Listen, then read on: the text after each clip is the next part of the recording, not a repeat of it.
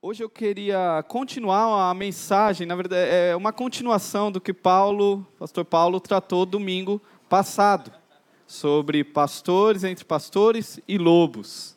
Uh, hoje focando um pouco mais nos lobos. pastor Paulo falou um pouco mais dos pastores, as qualidades, e hoje é uma daquelas mensagens mais difíceis. Você vai ler, você vai ler comigo o texto, é um texto difícil. Uh, estamos trabalhando com alguns textos difíceis na no toda escritura. Juízo, um texto difícil, mas Deus nos chama a pregar a Bíblia toda, amém? Ah, e como igreja devemos amar a palavra toda e, e é através dela que somos transformados. Pensando nessa temática sobre falsos mestres, sobre os lobos, eu lembrei de um episódio que aconteceu comigo um tempo atrás, ah, quando foi a gente estava para fazer um, um chá de fraldas do Vitor. A gente já tinha acabado de chegar aqui e a gente ia fazer um chá de fraldas do Vitor. Uma Vânia está aqui? Eu não, não a vi. Eu, eu só não sei onde ela está, mas ela estava por aí. Uma Vânia participou dessa história. Está lá, está ali, né? Ah, eu fiquei incumbido nesse chá de ir atrás de comprar os ingredientes para fazer os docinhos, as coisinhas que precisava. E Vânia ia nos ajudar fazendo. Então lá vai o Pedro no mercado. E aí, obviamente, eu vou no mercado que seria os preços mais em contas, como um bom marido, como um bom pai, né? E vou atrás do que é mais barato. Então, fui lá no leite condensado e vi um, um ali, pô, bem mais barato que aquele outro, cara. Falei, não, é esse aqui mesmo. Comprei umas 10 caixinhas daquela, super feliz. Nossa, economizei demais. Cheguei aqui, cheguei para a irmã Vânia. Ó, irmã Vânia, faz aí, ó, da melhor qualidade possível. Ah, e aí, irmã Vânia, acho que para não me constranger, não falou nada fui, ela foi, ela tentou fazer até que ela me manda uma mensagem, me, me chama, ela fala assim, pastor Pedro, você não quer vir ver como que tá, o que, que saiu? Olha, não deu certo. Ela, ela me mostrou com uma gosma meio esquisita. Ah, aí ela falou, sabe por quê? Porque o que você comprou não é leite condensado, é uma mistura, né? Uma mistura de leite, porque eu nunca ia ler aquilo na minha vida. Depois que eu descobri que os caras fazem isso, né? E aí o cara que quis economizar vai lá, volta no mercado, não, vai ter que ser esse aqui mesmo, mais caro, aí compra e deu certo.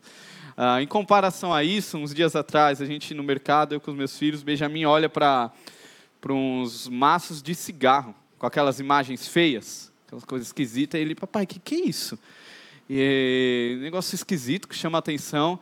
E legal, que estava bem em evidência, né? bem na cara aquilo, a propaganda do, do, do cigarro, e eu pude falar para ele, ó, isso daqui é porque esse negócio faz muito mal. Esse negócio é, é, é, é faz muito mal para a saúde, e você nunca deve mexer com isso, nunca você vai usar isso. É, e ele, com aquele olhar assustado para aquilo, aquelas imagens esquisitas.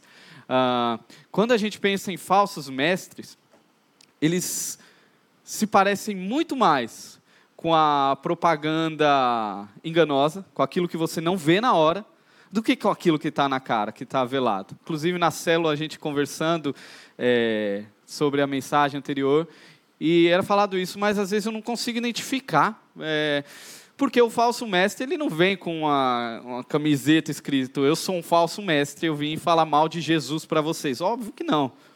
Ah, às vezes você vai pegar as consequências do falso ensino lá na frente, quando as coisas já estão é, graves, o negócio já está ficando ruim.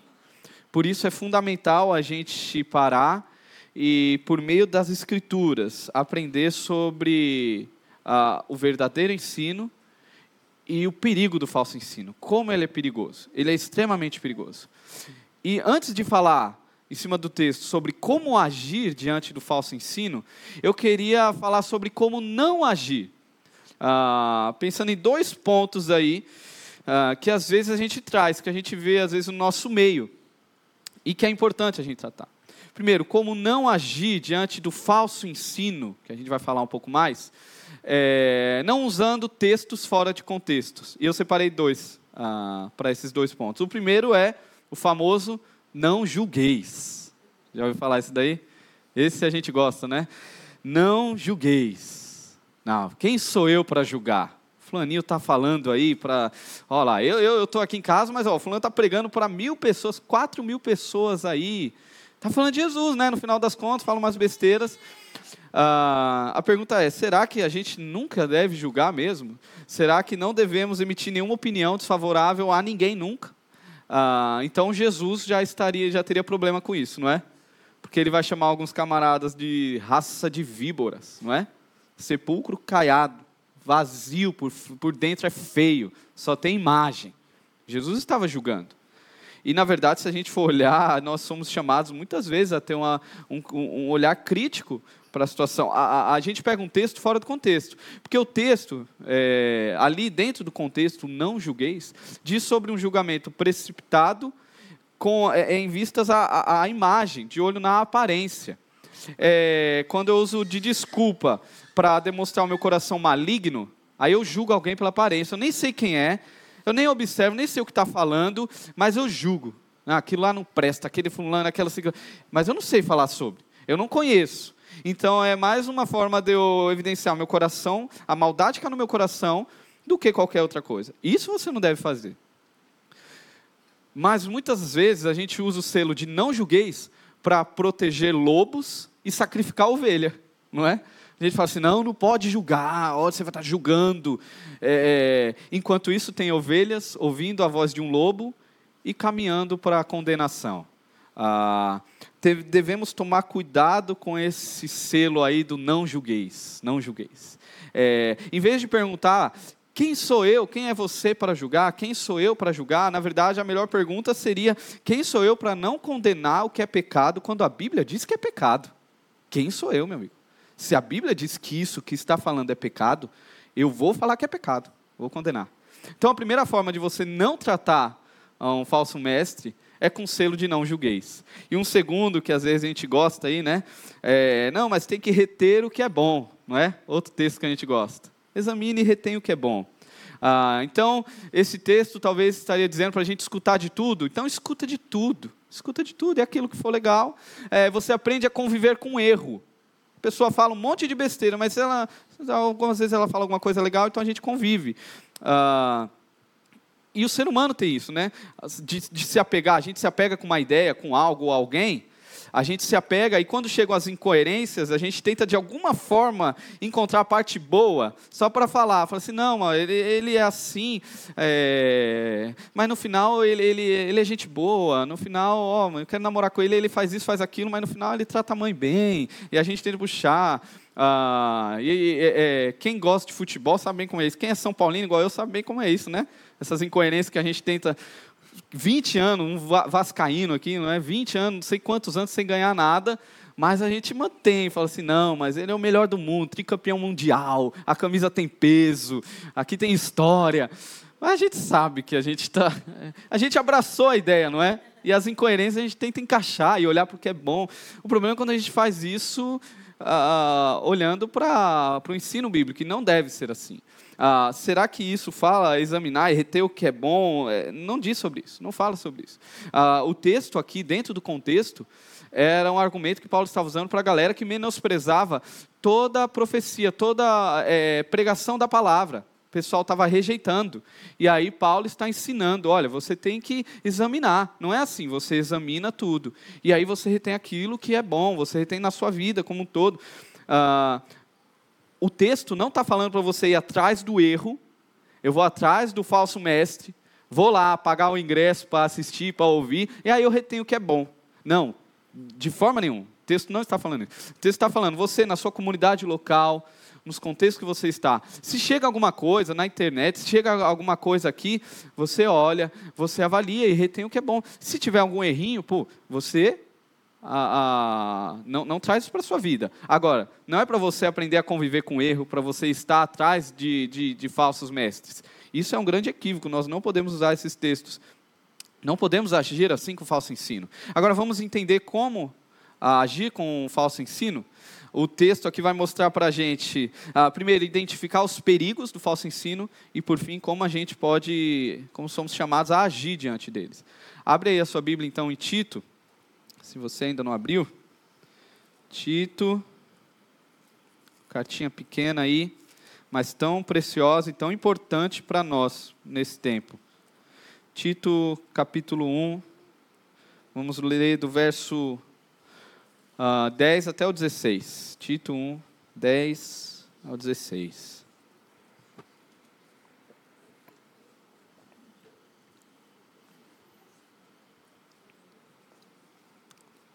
Leamos. Pois há muito insubordinados que não passam de faladores e enganadores, especialmente os da circuncisão.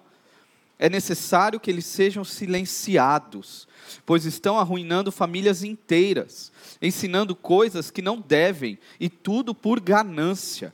Um dos seus próprios profetas chegou a dizer: cretenses sempre mentirosos, feras malignas, glutões preguiçosos. Tal testemunho é verdadeiro. Portanto, repreenda-os severamente, para que sejam sadios na fé, e não deem atenção a lendas judaicas, nem a mandamentos de homens que rejeitam a verdade. Para os puros, todas as coisas são puras, mas para os impuros e descrentes, nada é puro. De fato, tanto a mente como a consciência deles estão corrompidas. Eles afirmam que conhecem a Deus, mas por seus atos o negam são detestáveis, desobedientes e desqualificados para qualquer boa obra. Senhor, nos ajude, Pai, diante de um texto tão desafiador, a ter o coração humilde para avaliarmos como nós estamos, como estamos no, no processo de crescimento na fé. E nos dê olhos atentos a perceber o que é verdadeiro e o que é falso. Em nome de Jesus. Amém. Ah, quando a gente fala de falsos mestres, um ponto interessante, importante, é porque sempre vão ter aqueles que são mal intencionados e aqueles que são confusos. Tem aquele que faz por maldade, que finge, e tem, e tem muitos. Ah, e tem aquele que é confuso, aquele líder, aquele pastor, aquele membro, ah, aquele cristão que na sua confusão escuta uma bobeira e reproduz a bobeira e quando vai ver está ensinando bobeiras, está falando coisa que não, que vai contra a sã doutrina, contra a palavra de Deus. Ambos são totalmente danosos. Uh, mas a ênfase aqui vai ser mais naquele que tem a maldade mesmo, que está fazendo por maldade, porque quer enganar, quer ludibriar o povo de Deus, e a gente vai ver por quais motivos que eles querem fazer isso. Então eu quero olhar primeiro para três perigos, três perigos do falso ensino no meio do povo de Deus. O primeiro perigo é da má influência. O primeiro perigo do falso ensino é da má influência. Paulo ele usa termos fortes aí. Paulo não é politicamente correto aqui. Ele pega pesado. Ah, se você olhar o versículo 10, ele usa algumas expressões bem fortes. Por exemplo, insubordinados. Essa turma é a turma insubordinada. Ah, aqueles que não aceitam nenhum tipo de autoridade. É, que não aceitam a autoridade do pastor, o pastor como autoridade ali na comunidade. Não aceitam a, a autoridade da igreja em si, a dos líderes. É aquele que não aceita ser cobrado é, ser questionado ali, mas você está em pecado. O que você falou é errado. Não, ele está acima disso. É um rebelde. É, geralmente é a turma que a gente chama dos desigrejados, que acaba caindo nos desigrejados. A turma que fala assim: Eu amo Jesus, só não gosto da galera que segue ele. Já ouviu isso? Ah, eu amo Jesus, só não gosto do fã-clube dele, que é a igreja. Já ouviu esse discurso? E às vezes tem crente que abraça e ainda compartilha uns negócios desses. Ah, um povo totalmente sem Deus e que eh, se coloca no papel de julgar a igreja, julgar o povo de Deus. Por quê? Porque são insubordinados, são rebeldes. Ah, Paulo ele está falando dessa turma com esses termos. Outro termo aí que ele chama, olha aí na sua Bíblia, versículo 10: faladores e enganadores. Faladores aqui não é que fala muito, senão Benjamin, meu filho, estava lascado aqui. Que o menino vai falar mas não é de falador. A, a, a, ideia, aqui tem outras versões que traduzem até um pouco melhor, a NVT, a ARA. a a ideia aqui de cá de pessoas que falam coisas fúteis, coisas inúteis, que enrolam, enrolam, enrolam e só falam coisas fúteis. Ah, e ainda mais, ah, com o objetivo de enganar. Enganar aqui é conduzir ao erro. Pessoas que falam, falam, falam e vão te ludibriando. E aí você, às vezes, não entende nada que a pessoa está falando, mas é bonito, né? Parece bonito. E quando você vai ver, você está caindo em erros seríssimos. Um erro doutrinário, primeiro, um erro no coração, na cabeça, você confunde, você acredita que uma mentira é verdade, para depois no erro prático. Ah, isso tem muito por aí.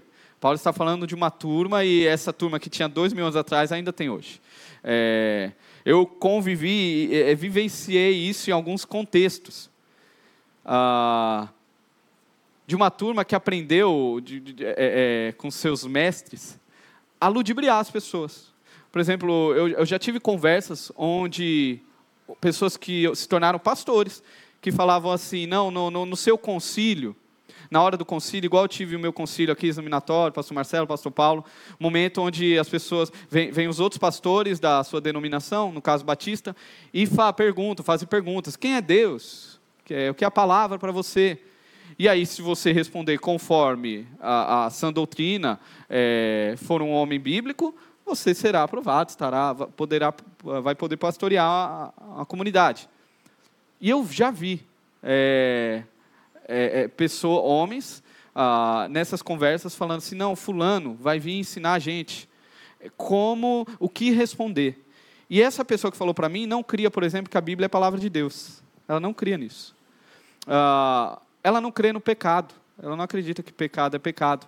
Então, o que, que ela foi ensinada? Ó, você não fala isso. Você deve falar, para você não ter problema, você fala que a Bíblia é a palavra de Deus. E está tudo certo. Essa pessoa foi, fez, passou no concílio e está aí. Está aí entre nós. Ah, você pode encontrar na internet muito fácil. Pessoas, eu estava brincando ali com o Marcos, pastor Marcelo, Tome cuidado, por exemplo, uma característica é engraçada, tão boa, mas tão presente. Pessoas que dobram a Bíblia assim, já viu? Já viu? Dobra a Bíblia e começa a falar, aquela fala tão filosofenta, que você não entende nada, mas você acha que o cara é super inteligente. Cara, que, que pregação bonita. E ele vai e fala. E aí fala sobre atualizar a Bíblia e a Biblinha dobrada aqui, porque eu não preciso usar ela. E aí o crente está lá, a ovelha está lá, e o lobo está falando, e a ovelha está sendo alimentada por um falso ensino. Cuidado, cuidado. Falam, falam, falam coisas inúteis, e só querem, no final das contas, o um engano, que conduz ao erro. Irmãos, muito, isso é, muita gente está sendo levada. Muitas igrejas estão sendo levadas por pessoas assim, por falsos mestres. Paulo ainda usa, usa um termo, grupo da circuncisão. Ah, que eram judaizantes na época ali. Paulo traz várias características é, interessantes sobre esses falsos mestres. Ah, judaizantes que deram muito trabalho para Paulo, deram muito trabalho para o início da igreja ali, que afirmavam que Jesus é importante, mas não é suficiente. Jesus é importante, mas você precisa de algumas práticas. Eu vou falar um pouquinho mais disso ah, mais para frente. E olha a má influência aí, o versículo 11. Olha a má influência deles. Porque a, a, a, é necessário que eles sejam silenciados, pois estão arruinando famílias inteiras, ensinando coisas que não devem e tudo por ganância. O modus operandi do falso mestre, é, cuidado, o, o modus operandi do lobo não é atacando o pastor. Geralmente não é atacando o pastor. Ele não vai chegar no pastor, pastor, olha isso, olha esse ensino aqui deturpado. Não. Ele vai na casa, ele vai nas famílias, vai no pai ali, vai nos, chega nos filhos. Ah, Tim, ah, Paulo para Timóteo, segundo Timóteo, vai falar que chega nas mulheres nas casas e começam com as mentiras. E essas mentiras vão te levando. A, a, as coisas começam a ruir dentro de casa. Porque um falso ensino conduz para uma falsa prática. E hoje em dia não precisa bater na sua porta, não é? Ah, hoje em dia entra pelo seu celular, não é? Ah, Reels ali, basta eu colocar no Instagram ali que você vai ver, um monte de coisa vai surgir. É, eu preparando a mensagem, aí aparecia para mim lá do nada o vídeo dos mormons. Venha conhecer a doutrina dos mormons. E aí falando super legal, super envolvendo, vídeo super produzido. Caramba, velho. Eu nem pesquisei sobre, mas chegou para mim. Um ensino de demônio, cara. Um ensino diabólico. Ah, vai estar tá aí o tempo todo, o tempo todo batendo na nossa porta. Modus operandi de Satanás, às vezes é, é pelas beiradas, começa ali, vai, vai, vai disseminando, disseminando mentiras. Ah, olha a má influência. Quando você vai ver uma família, e eu, e eu conheço, eu conheço famílias de fato, que eram firmes no Evangelho, o falso ensino chegou, começou ali. Aí começou no ouvido do filho. Aí o filho chega, ah, pai, mas não é bem assim. O que você está falando é, é, antigo, é porque você está lendo a Bíblia ah, como antigamente, hoje é tudo diferente. Aí o pai, pô, meu filho tem razão. Ó, oh, pai, assiste esse vídeo. Aí o pai assiste o vídeo. Aí a, a, a, a esposa assiste também. Olha que legal, verdade, olha como. Hoje, quando eu encontro essa família, é uma tristeza. Uma família que foi se perdendo. Foi se perdendo por conta, por conta do falso ensino. E qual é o objetivo que a gente leu, versículo 11? O, o é, versículo 11, a ganância. Ah, é interessante. Sempre, é, historicamente, sempre o fim do falso ensino, o, o, desejo do coração de homens que tentam enganar a igreja é dinheiro, ah, sexo e poder, não é? É coisa de dois mil anos atrás? Obviamente que não. É, obviamente que não. Ah, homens que estão atrás de lucrar através da religião são gananciosos. O Deus deles é, é, é, é o próprio ventre, é, é, o dinheiro, é o poder, é se fazer valer daquilo. Cuidado. Cuidado com a má influência. Isso é extremamente sério. Ah, cuidado com a má influência do falso ensino. O segundo perigo aí, ah, o primeiro, a má influência dos falsos mestres. O segundo perigo, uh, o perigo do mau ensino. Qual é o perigo do falso mestre? O mau ensino. Uh, olha o versículo 12. Paulo faz uso aqui de um, uma expressão muito interessante. Um dos seus próprios profetas chegou a dizer: cretenses sempre mentirosos, feras malignas, glutões preguiçosos. Paulo ele faz uso de um cretense para falar mal dos cretenses. Isso é uma estratégia muito, muito boa, não é? Ah, que Paulo está falando aqui é sobre a realidade dos cretenses. Que lembre-se, Paulo escreve para Tito, para Tito levantar presbíteros, pastores para cuidar das igrejas em Creta. Então esse é o cenário. Ah, Creta era conhecida pela sua perversidade, ah, pela sua imoralidade. Cretense, na época, era sinônimo de mentiroso. Você queria ofender alguém, você chamava de um cretense. Você está chamando ele de mentiroso. É, aspectos da cultura que, que já, já, já ficaram entranhados. É, se a gente pensar em nós, né, o brasileiro, o que define o brasileiro? Pensa no, no cara lá de fora. O que, que ele pensa acerca do brasileiro? Acho que não, muitas vezes não vamos pensar nas coisas boas, né? O povo simpático, acolhedor, né? Mas a gente pensa logo no quê, né? Na corrupção, na imoralidade, no jeitinho brasileiro, né? Ah, é mais ou menos isso aqui. E Paulo está comparando os falsos mestres dos cretenses. Está falando, olha, vocês são iguais. Ah, vocês são pessoas totalmente desenfreadas, refém, refém dos seus próprios impulsos. O que importa para vocês, o que importa para esses falsos mestres é, é, é ganhar, ganhar e ganhar. É, se, se é, é, saborear o seu pecado, alimentar o seu coração com as coisas mais imundas. E para isso, ele usa a igreja. Ele faz uso do falso ensino. Ah, e eles até fingem seguir a lei eles até fingem, o problema é que eles vivem, na verdade, eles vivem ao contrário. Olha o versículo 13. Ah, tal testemunho dos cretenses aí é verdadeiro. Ah, portanto, repreenda-os severamente, para que sejam sadios na fé. Ah, e versículo 14. E não deem atenção a lendas judaicas, nem a mandamentos de homens que rejeitam a verdade eram homens que fingiam uma coisa, mas na verdade fingiam seguir a Deus, fingiam a, a seguir a palavra, a lei, mas na verdade era muito oposto. A vida dele não tinha nada a ver com isso. E o ensino deles era totalmente deturpado. Ao invés de ensinar a palavra, eles ensinavam misticismo, lendas. Era a turma dos mais espirituais, sabe? Não, só espiritual que entende esse texto aqui está cheio, está cheio. Ah, já vi pregações, chega a ser até engraçado. Eu lembro de uma pregação que era, ah, o título da pregação, se eu não me engano, era Orelha Direita de Malcolm. Malcolm é, é, é o soldado que Pedro corta a orelha dele, sabe? Quando ele vai prender, o, o, soldado vai pegar Jesus, Pedro vai, puxa a espada e corta a orelha, se não me engano, a orelha direita. E o cara monta uma pregação em cima da orelha direita de Malcolm, porque a orelha foi perdida, e no final o apelo, Deus vai restaurar a sua orelha direita hoje. E aí, quem quisesse restaurar a sua orelha direita, você vinha aqui na frente. Ah, e, na verdade, a turma gosta disso. Ah, em 2 Timóteo 4,3, Paulo vai falar isso. Olha, essa turma que procura o falso mestre, na verdade, gosta. Sabe quando você olha aquelas igrejas cheias, é, pseudo-igrejas, não é? Ah, igrejas que pregam um monte de mentira. Hoje tá, a gente já sabe, hoje já ficou tão característico, né? A universal do reino de Deus, mundial e tantas outras, que só pregam mentiras. É, e você vê multidões lá. Aí a gente olha para a multidão e fala, tadinhos, estão sendo enganados. É, o, o problema está exclusivo ali no lobo. Mas Paulo vai falar em 2 Timóteo que, na verdade, muitos ali. Eu não estou falando que não possa ter crente, tá? Surge crente em tudo que é canto, porque Jesus salva do jeito que ele quer. Ah, mas ali, a grande maioria está é, é, tá atrás de algo que está no coração. Eu quero ouvir que eu vou prosperar. Eu quero ouvir que vai dar tudo certo. Então, há uma maldade no coração daquele que se sujeita a ficar ouvindo o falso mestre. Há um desejo também ali.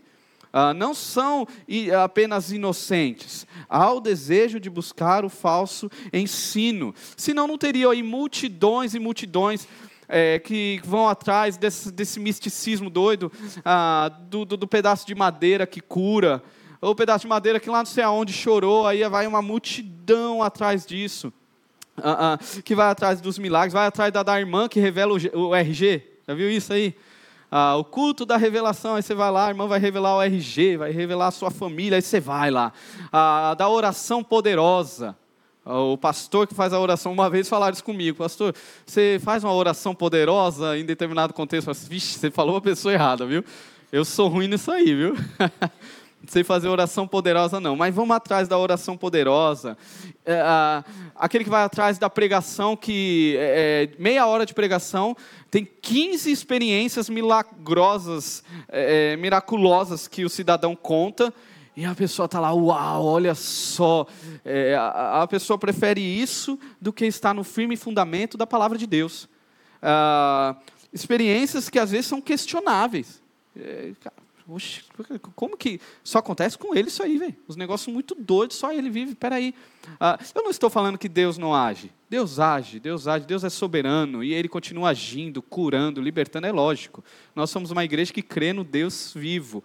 Ah, eu estou falando desse desejo pela coisa mística, de buscar ah, o que ninguém vê. Ah, aí o problema, desses misticismos que nem surgiu aí uns dias, né? Do cara que pega o hebraico, o hebraico e aí ele pega essa palavrinha, se você tira essa, se tira a vogal, ficam só as três consoantes. As três consoantes de, dão determinado número na, no, no alfabeto hebraico, e esse número aponta para tal revelação ali no Antigo Testamento.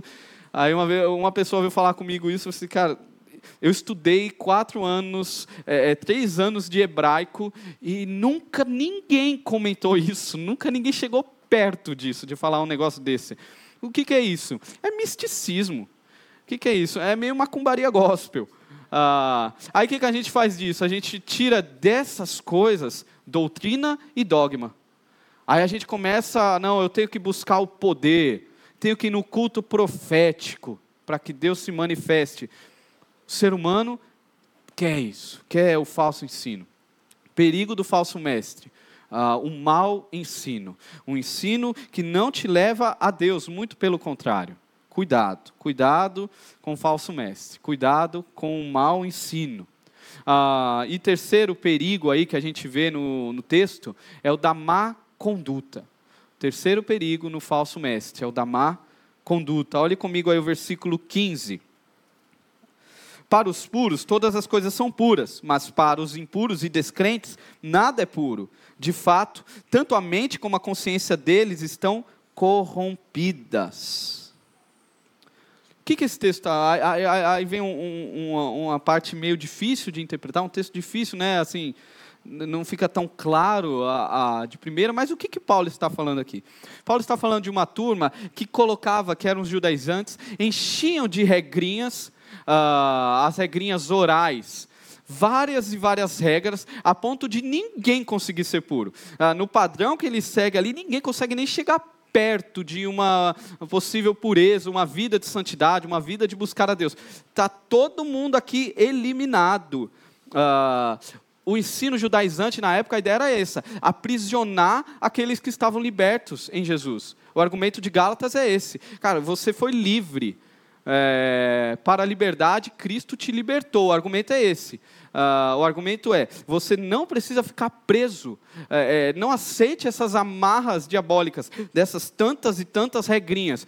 Uma característica sempre presente no falso mestre é o controle. Ele sempre vai tentar controlar. Enche as pessoas de regrinhas que não tem nada a ver. Olha o outro texto ah, se você quiser manter em Tito, Colossenses 2, Paulo diz assim, versículo 20: Já que vocês morreram com Cristo para os princípios elementares deste mundo, porque, como se ainda pertencessem a Ele, vocês se submetem a essas regras? Não manuseie, não prove, não toque. Todas essas coisas estão destinadas a perecer pelo uso, pois se baseiam em mandamentos e ensinamentos humanos. Essas regras têm de fato aparência de sabedoria, com sua pretensa religiosidade falsa humildade e severidade com o corpo, mas não tem valor algum para refrear os impulsos da carne. Ou seja, essas regrinhas não servem de nada para o seu relacionamento com Deus. Era a regrinha assim, olha, não, na época não pode, você, tem, você não pode se casar. Se você é crente, você não pode se casar. Você não pode comer determinados alimentos. Hoje ainda continuam muitas seitas que falam isso. Não pode comer determinado alimento. Tem que guardar o sábado. Tem que guardar o sábado. Isso se chama seita, isso se chama falso ensino, ensino de demônios. Ah, Paulo está indo contra isso aqui. Por quê? Porque essas, regri essas, essas regrinhas só servem para aprisionar. Ah, pessoas que ficam sobre um jugo tão pesado, tão pesado. E, e, é, é, é, eu lembro, eu vivenciei isso um tempo atrás também. Eu fui pregar em um contexto e eles eh, era um grupo que tinha acabado de sair de uma dessas igrejas que tudo é pecado que. E eu não falo que está na Bíblia, não. Um monte de coisa é pecado. Essa pessoa visitar outra igreja era pecado. Aí essa pessoa que estava nessa igreja chegou para mim e falou: oh, eu fui amaldiçoado pela minha pastora fulana de X, ah, porque eu saí da igreja e vim, e vim para essa igreja aqui. Aí ela começou a me falar, essa pessoa começou a me falar um monte de coisa, até o futebol, até hoje desde um monte de práticas, um monte de regrinha. Não pode, não pode, não pode, não pode. Controle total sobre a pessoa. O falso mestre, ele quer isso, ele quer te mover pelo medo, ser controlado. Ah, é incrível quando uma pessoa dessa é liberta. Uau, não é isso, não é sobre isso, não. É sobre se faz sentido. Perceba, o verdadeiro ensino da palavra vai te confrontar é, nesses termos. Você é um crente de Jesus, você ama Jesus? Você acha que faz sentido essa prática? Você acha que faz sentido isso? Ah, negociar com pecado? Isso quer dizer que talvez você não seja o que você pensa ser. Ou senão você deve enfrentar. Vamos lutar contra o pecado. Vamos batalhar. Não é um líder religioso te colocando nas amarras. É, é, lobo, eu posso ir assistir cinema. Ô lobo, eu posso namorar. Ô lobo, eu posso fazer isso. Ô lobo, eu posso viajar. É, eu posso sair com a minha família domingo, Lobo, eu posso ficar em casa. Não, não pode, está em pecado. É, falsos mestres. Regrinhas e mais regrinhas. Regrinhas e mais regrinhas. E o problema disso tudo? É sempre assim. Ah, esses falsos mestres sempre cairão em contradição. Que, na verdade, o principal pecado deles talvez seja a contradição. Ah, enquanto eles enchem os outros de regrinhas que não são bíblicas, as atitudes deles é totalmente o oposto. Olha o versículo 16. Eles afirmam que conhecem a Deus, mas por seus atos o negam. São detestáveis, desobedientes, desqualificados para qualquer boa obra. Olha isso. O cara que enche de regrinha e fala que todo mundo está errado o cara que olha para a igreja brasileira no seu quarto casamento e fala: a igreja brasileira está em pecado porque está cantando alvo mais que a neve. Olha isso. Olha que contraditório. Chega, chega a ser engraçado, né? Um negócio desse. O cara que vive uma vida desregrada. Esse é o falso mestre. Lançando um monte de regrinha e a vida dele não tem nada a ver com isso ele vive uma vida aí de reprovação a qualquer boa obra. Aqui é até o oposto, interessante. Segundo Timóteo 3,16, o apóstolo Paulo vai falar, olha, toda a escritura é inspirada por Deus, e ele vai falar útil para ensino, repreensão, e por fim, para te preparar para toda boa obra. A palavra nos prepara para toda boa obra. O falso mestre está reprovado para qualquer boa obra. Esse é o modo de agir do falso mestre. Cuidado, e é muito perigoso. Ah, uma má influência, um mau ensino e uma má conduta. São características que vão estar sempre ali presentes. Talvez você não vai conseguir distinguir de primeira. Talvez você vai comprar lá no mercado, levar para casa, e às vezes é só depois você vai perceber. Ah, por isso, como que nós devemos agir diante dos falsos mestres? Paulo nos ensina aqui. Volta lá no versículo 11, eu pulei, eu não dei uma ênfase, é, é, porque eu queria dar uma ênfase agora. Ah, no versículo 11, olha como Paulo fala. É necessário que eles sejam silenciados, melhor ainda, alguém falou aí, calados. Ah, como nós devemos agir? calando os falsos mestres. O termo aqui ele é pesado, na verdade. O termo no original é a ideia de você calar a boca com a mão. Ah, é lógico que a gente não vai partir para uma agressão física. Depende, né? Não sei se pegar um dia que o pastor Marcelo está arretado aí. Estou brincando. Mas não é sobre agressão física, mas de sobre a força da ação aqui. É de fato de calar. Olha, lobo, você está pregando o que não é o evangelho, então cale-se. Você não tem lugar aqui na comunidade de Cristo Jesus. Nós queremos saber sobre a voz do bom pastor. O lobo não tem lugar no púlpito de uma igreja saudável. O lobo não tem lugar. Ele deve ser calado. Existe autoridade. Deus colocou autoridade nos pastores. Nós, pastores, recebemos autoridade bíblica e leia-se autoridade barra responsabilidade, tá? E não é o autoritarismo que eu acabei de falar, do pastor que vai falar até a roupa que você tem que usar. Não tem nada a ver, isso é coisa diabólica. Mas é uma autoridade bíblica. O pastor tem autoridade sobre a, a, a, o empenho em propagar sã doutrina na igreja. O pastor tem autoridade. Então escute a voz do pastor, escute a voz do pastor quando fala: olha, não vá por esse caminho. Pare de alimentar o seu coração com isso. Esse é um caminho de morte. Escute Fulaninho e você caminha para a sua morte. Ah, mas não é uma obrigação apenas do pastor, prioritariamente do pastor, mas de todo crente, principalmente dos líderes. Nós somos aqui uma igreja que trabalha com células. Líder de célula, você tem a responsabilidade de calar o falso mestre aquela pessoa, às vezes, que aparece na nossa igreja do nada e começa, às vezes, aquela religioso que sabe de tudo e tal, e, e, e começa a colocar um jugo, as pessoas saem pesadas do, do, do evento, saem pesadas do, do, encontro, da célula, e o que, que você tem que fazer? Ou a pessoa começa a falar um monte de besteira, trocar Jesus por Genésio, o que, você tem que fazer? Calado. Aqui você não manda, falso mestre. Aqui você não manda. Aqui você não vai ter o seu lugar. Aí, uma outra expressão aí, ah, versículo 13: repreendendo severamente. Repreendendo severamente. Outra expressão forte aí, que é a ideia de cortar, cortar fora. Ah, você percebe que com falso mestre, com falso ensino, não rola aquela coisa assim? Ah, ele fala algumas coisas erradas, mas fala algumas coisas boas. Então, assim, a gente fica com o que é bom, não é? Eu vou continuar escutando, vou continuar absorvendo. O líder de casa, você, marido, mãe. É, é, olha o caminho. O caminho não é tipo, eu vou continuar ouvindo e aí eu retenho o que é bom. Não, não é assim que lida com falso ensino. Falso ensino a gente corta, joga fora a falsa doutrina e a gente fica com a palavra de Deus. E cuidado, irmãos. Cuidado. Porque nunca as heresias foram tão presentes como está sendo hoje em dia. Porque a gente está no tempo da comunicação, não é? Da informação que avança rápido.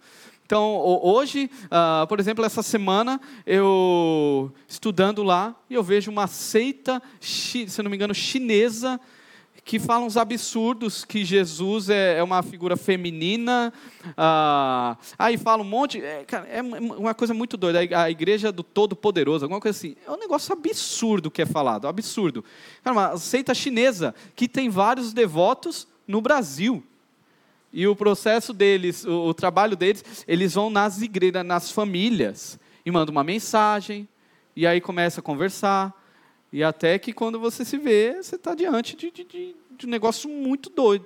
Cuidado, as heresias estão aí muito fáceis. Fala, basta baixar o, passar o Reels, você vai ter falas absurdas, movimentos neopentecostal, cara, aquela coisa doida que você olha de primeira e fala assim, nossa, daqui parece um centro de macumba, não parece uma igreja não.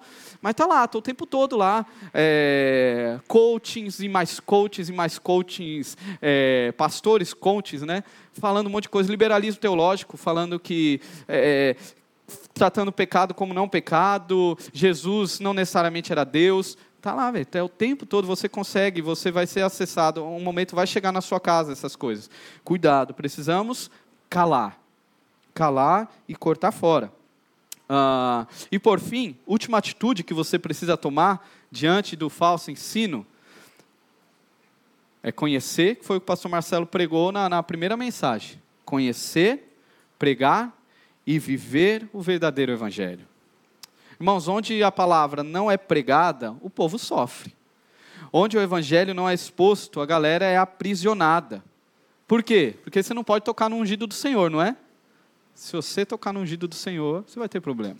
Ah, precisamos conhecer a Deus. Irmãos, quem não, quem, quem, quem não quer saber de ler a Bíblia, quem não se interessa em conhecer a Deus por meio da Bíblia, vai pular a fogueira santa vai acabar pulando umas fogueirinhas aí, uh, vai sair rodopiando, vai se abster de um monte de coisa, vai acordar às 5 horas da manhã afirmando que é vencedor, que vai vencer, que tudo pode, é, vai confundir o evangelho com ideologia, vai estar tá seguindo coisas aí falando que é Jesus e não tem nada a ver, vai achar que a Bíblia precisa ser atualizada, ah, vai acreditar que não existe mais pecado, vai acreditar que político é Messias, que é o libertador.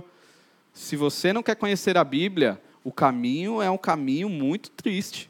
Ah, sem conhecimento, nós perecemos. E lembre-se: conhecer é se relacionar com.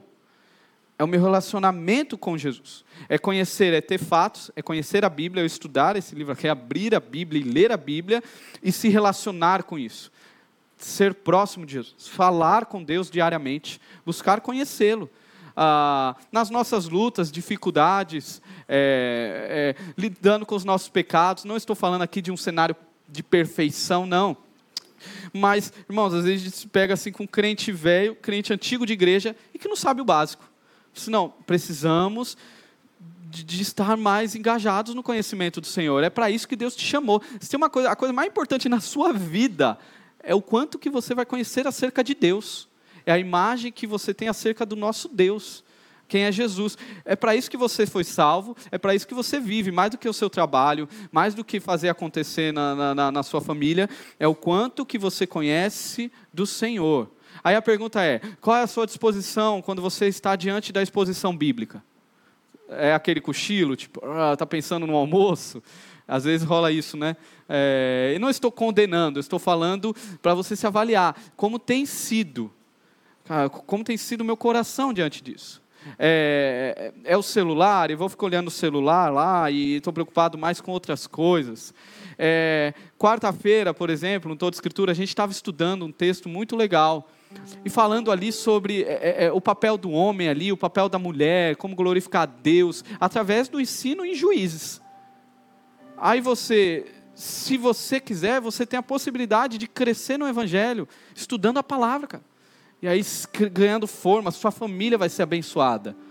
Seus filhos serão abençoados. Se você tiver um relacionamento real com Jesus, a sua história é diferente. Sua família é restaurada. A palavra de Deus é viva. E a gente não precisa cair nessas ladainhas, nessas mentiras. Nós somos chamados, nós pastores, como Paulo está chamando aqui a Tito, ah, nós somos chamados a, a lutar pela palavra de Deus, pelo verdadeiro evangelho. E você, crente em Jesus, também é chamado a viver assim, a viver o oposto desses falsos mestres. Ser cristão é viver o oposto disso. Ser cristão é conhecer a Deus verdadeiramente e pelos seus atos ele ser reconhecido. Ser cristão é isso. Ser cristão é caminhar para, para as boas obras que Deus te chamou. A boa, a boa obra não é para te salvar, a boa obra é o resultado da sua salvação. Eu amo Jesus e por isso eu vivo para Ele conhecendo a Deus, sendo santificado, corrigido, transformado pela palavra, por um relacionamento real com Ele. A pergunta é: eu preciso mais do que isso? Você precisa mais do que ter Jesus, do que ter a palavra dele? Nós não precisamos. Não precisamos correr atrás de mentiras. Nós temos o que é verdadeiro, nós temos o que é real. A pergunta para você é: você tem convicção disso? Você tem convicção da sua fé em Jesus? Porque diante do falso, eu quero concluir aqui lembrando que é verdadeiro. Sei que passei um pouquinho, mas eu preciso terminar assim. Diante do que é falso, precisamos reafirmar o que é verdadeiro.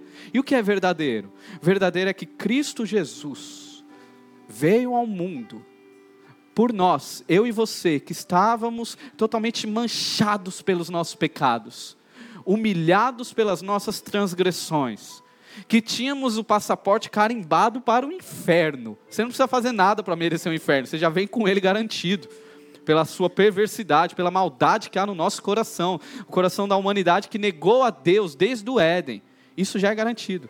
E aí o que Deus faz? Deus envia Cristo Jesus para nos salvar e nos compra a preço de sangue, por amor, por amor a mim e a você. E hoje quer dar uma nova vida para sua família, para quem você é, para sua história. Isso é o verdadeiro. Você tem convicção disso? Você tem convicção em Jesus? Você tem confiança, não é só convicção, confiança. Eu confio minha vida nisso. Eu entrego minha vida no que é verdadeiro. Eu entrego minha vida a Jesus, Ele é meu Senhor e Salvador. É a isso que eu entrego a minha vida. E você se compromete? Eu me comprometo a viver em obediência ao texto, palavra viva de Deus, ao Deus vivo. Eu faço parte do povo do, do livro da capa preta. Eu amo a Jesus e eu vou viver em obediência a Ele. É esse relacionamento que você tem com Jesus?